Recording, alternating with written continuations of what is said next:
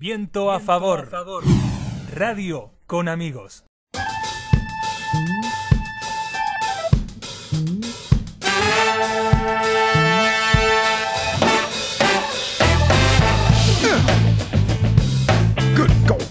Ahora sí, iniciamos un nuevo bloque de viento a favor y es momento de darle la palabra a nuestra querida compañera Jimena Lacreu en su sección de Construyendo Relatos. La verdad, muchísima información para compartir y la verdad que para nosotros también es un gusto, Jimé, que estés acá. ¿Cómo va? Bueno, gracias, Caro, por, esta presentación de la sección. Sí, acá todo bien. Este, bueno, este, para esta vez elegí un tema que, tiene un poco relación con, lo que charlamos en el último programa cuando hablamos del, documental Carmel y de, bueno, qué pasó con, con María Marta un poco digo porque hablábamos de esto de, la violencia, de, bueno, de casos que, suceden por ahí en las clases altas.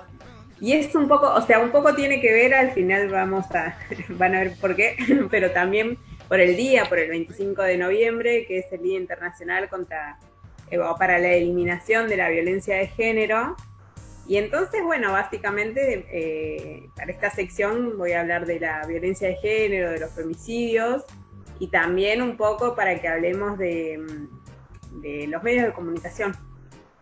Bien, este, buenísimo porque es un, lamentablemente es un tema vigente que, que todos los días en las noticias tenemos que desayunarnos con una pérdida, eh, con niños que se quedan sin su mamá, con gente que pierde amigas y la verdad es algo doloroso y está bueno que nos demos este espacio para reflexionar y para, para compartir ¿no?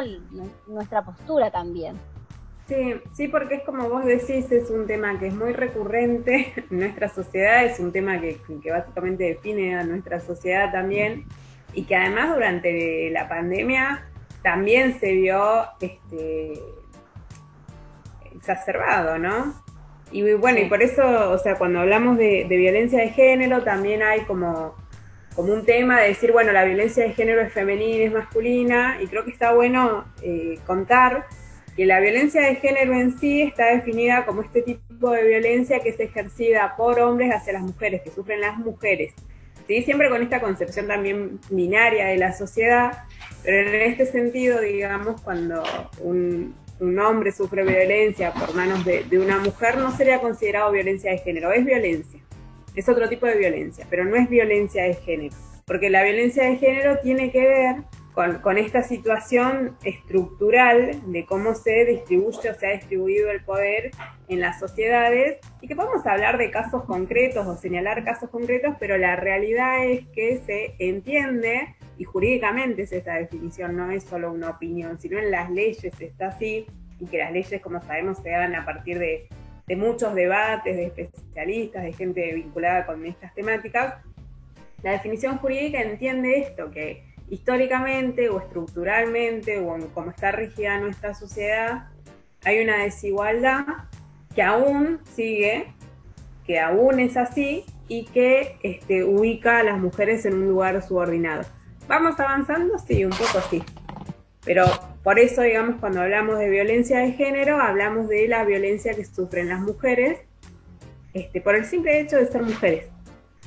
Y, en nuestro país nosotros tenemos una ley que es súper, define, digamos, muy puntillosa y es muy contundente sobre el tema, que está desde el año 2009, que es la ley 26.485 y lo que hace es hablar de cuáles son los tipos de violencia y también cuáles son las modalidades. Y en este sentido, está, este, digamos, describe muy bien por qué la violencia no es únicamente la violencia física, que es aquella que deja rastros más visibles, digamos, sino que también puede haber violencia psicológica, violencia sexual, violencia económica, violencia simbólica, que en algún programa hablamos de esto porque es como una de las violencias bien sutiles y hablábamos, por ejemplo, de los concursos de belleza. Este, entonces, bueno, esta ley define y también habla de cuáles son las modalidades donde se pueden dar, en los distintos ámbitos donde se puede dar la violencia de género. Entonces está bueno, bueno, primero reconocer que en nuestro país tenemos una ley que es, muy contundente al respecto y que bueno, por, en otro, eh, digamos, por otro lado sí podríamos criticar o más los mecanismos que se han ido implementando a partir de esta ley para poder luchar contra la violencia de género a nivel local. Pero bueno, pasando a otro de, los temas que quería conversar y que quería que charlemos un poco, tiene que ver con los femicidios que están vinculados porque los femicidios son la de la violencia de género es la expresión digamos más exagerada y que termina con la muerte de una persona y se considera que es la muerte por el simple hecho de ser mujer. Sí. Perdón, Caro, ¿querías decir algo que te... Eh, sí, me quedé pensando en esto que, que en todos los ámbitos, como marca la, ley, que recién decías, que todos los ámbitos las mujeres eh, padecen violencia. Y hace un, hace un tiempo leía esto de que las mujeres en todo el mundo sufren violencia de todo tipo, es este constante. Y hay muchísimas formas de violencia, no solamente, lamentablemente termina esto en un femicidio y digo, pero también hay muchas cuestiones de, de cómo, cómo la mujer, este, leí algo así como decía que la mujer hace como una negociación, eh, utilizaba una palabra tácita con, con el agresor, digamos, como que cuando vos vas padeciendo la violencia desde algún compañero de trabajo, algún tipo en la calle, una pareja, este, como que vos vas dando cuotas de amabilidad, ¿no?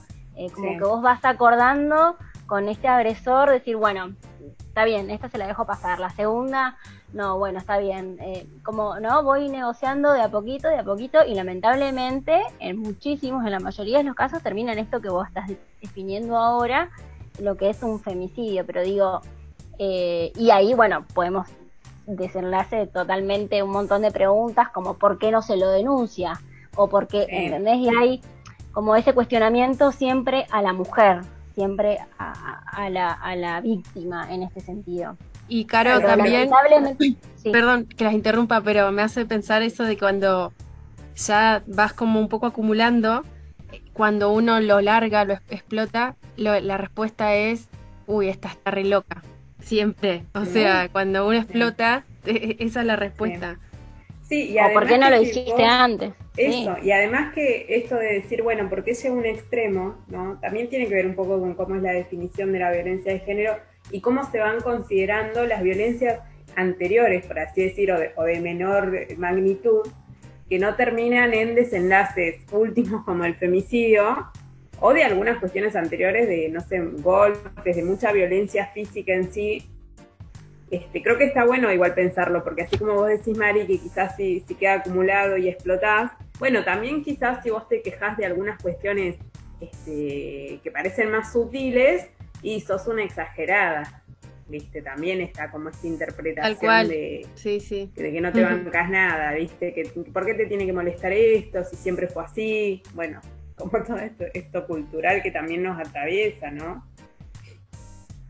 sí, este, exacto. Y, sí, y en, y en términos, bueno, exclusivamente de lo que es femicidio, en nuestro país, desde el año 2012 se incorporó en la legislación esta figura jurídica que tuvo consecuencias directas con cómo son las penas, ¿no? Eh, si bien también se dejó de hablar de los crímenes pasionales o de entender algo así, se empezó a, entender que tiene que ver con una concepción de, este, de tratar como objeto a una persona como una propiedad, digamos, y entonces si no sos mía, no sos de nadie, por ejemplo, etcétera, etcétera. Bueno, en 2012 el femicidio ingresa en nuestro nuestro sistema jurídico como, como una figura que, por ejemplo, por causa de femicidio se da la cadena perpetua. Y además en 2015 la Corte Suprema de Justicia empieza a generar un registro de cuáles son estos casos de, de, muertes este, por causa de femicidio eh, eh, o, que se entienden como femicidios. Y eso también es un paso importante porque previo a esto estaban distintas organizaciones sociales que hacían estos registros para mostrar que no eran casos aislados, sino que era algo que estaba pasando a nivel social, que era algo estructural de la sociedad. Y hay una de estas cuestiones que me parece muy importante a tener en cuenta. Están, hay distintas organizaciones, está Mumalá que hace registros, está la casa de... ay, no me va a salir ahora el nombre, pero bueno, después la vamos a compartir por, el Instagram porque están, digamos, hacen un trabajo muy, muy arduo y, y, era también para mostrar al Estado por qué el Estado tenía que hacer este trabajo, digamos, porque es necesario tener estos números para poder generar políticas públicas que respondan a esta situación que es social, que no es únicamente individual, no es de alguna clase social, sino que es nos atraviesa toda la sociedad.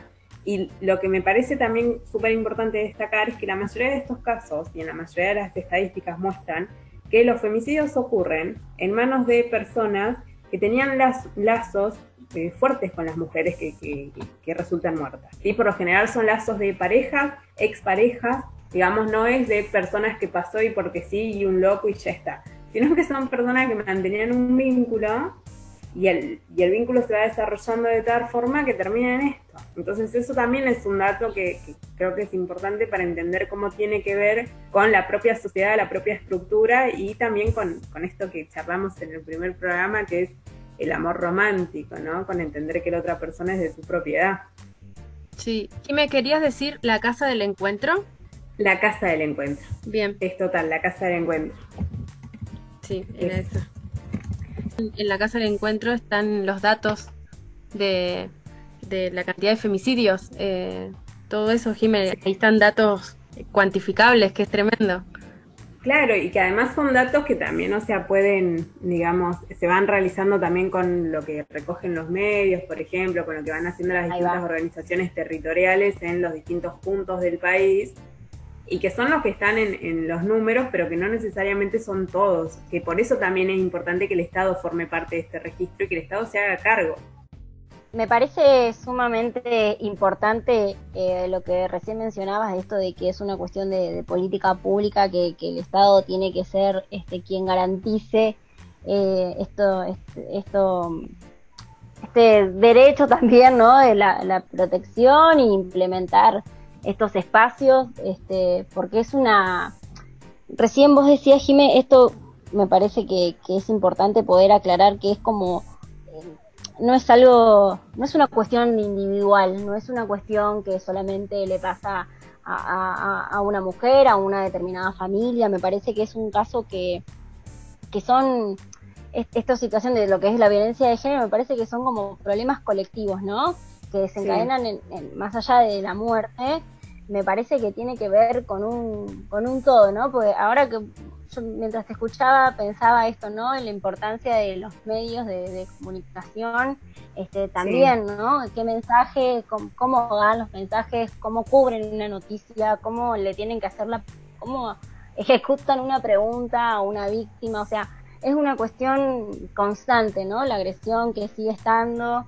Eh, o bueno, qué tipo de información quieren quieren dar. Hace muy poco, digo esto brevemente antes de ir a una pausa, pero me parece importante traerlo, ¿no? Que hace, hace unos días en un programa de televisión, que es de, Mirta Legrand, que ahora lo está este, llevando adelante Juana Viale, una periodista que hizo un comentario, eh, decía que hay que educar a las mujeres desde chicas para no elegir hombres violentos.